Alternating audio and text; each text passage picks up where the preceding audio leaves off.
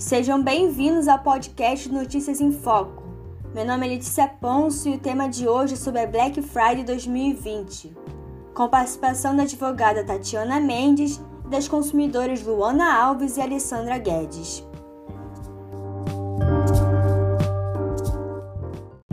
O e-commerce teve a maior alta no setor em 20 anos, com um crescimento de 4,7% no primeiro semestre de 2020, o que representa cerca de 90 milhões de compras online, de acordo com a Nilce.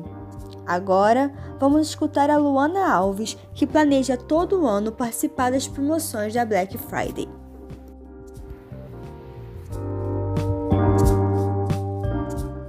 acompanhando os preços e planejei é, em comprar à vista, né?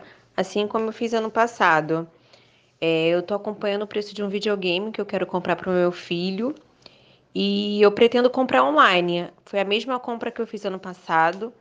Ano passado eu comprei online uma televisão e tive um desconto de 500 reais. Agora vamos ouvir a consumidora Alessandra Guedes que não teve uma experiência boa com a sexta-feira de promoções. A minha experiência foi o seguinte: ano passado eu quis comprar um sofá novo daquele retrato, que eu estava pesquisando de olho nele para esperar Black Friday. E ele estava saindo por 3 mil reais.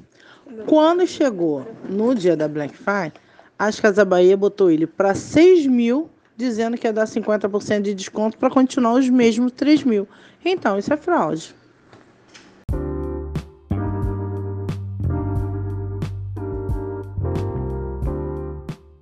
A advogada Tatiana Mendes vai explicar sobre a maquiagem dos preços e dará dicas para não cair nas fraudes. Algumas lojas, nas vésperas da Black Friday, aumentam o preço dos produtos para que no dia elas possam vender pelo mesmo preço que elas aplicam ao longo do ano inteiro.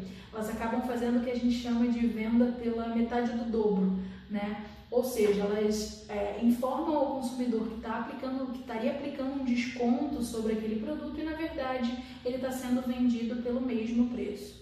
É, o que o consumidor pode fazer para verificar se realmente a loja está aplicando um desconto ou não, é algumas semanas antes ou meses antes, já sabendo o que ele quer adquirir na Black Friday, é, é fazer uma, uma busca né, desse produto e dos preços e salvando é, é, o preço médio do mercado para que ele possa saber se realmente ele vai comprar um produto com desconto ou se a loja realmente está ali fazendo uma propaganda enganosa.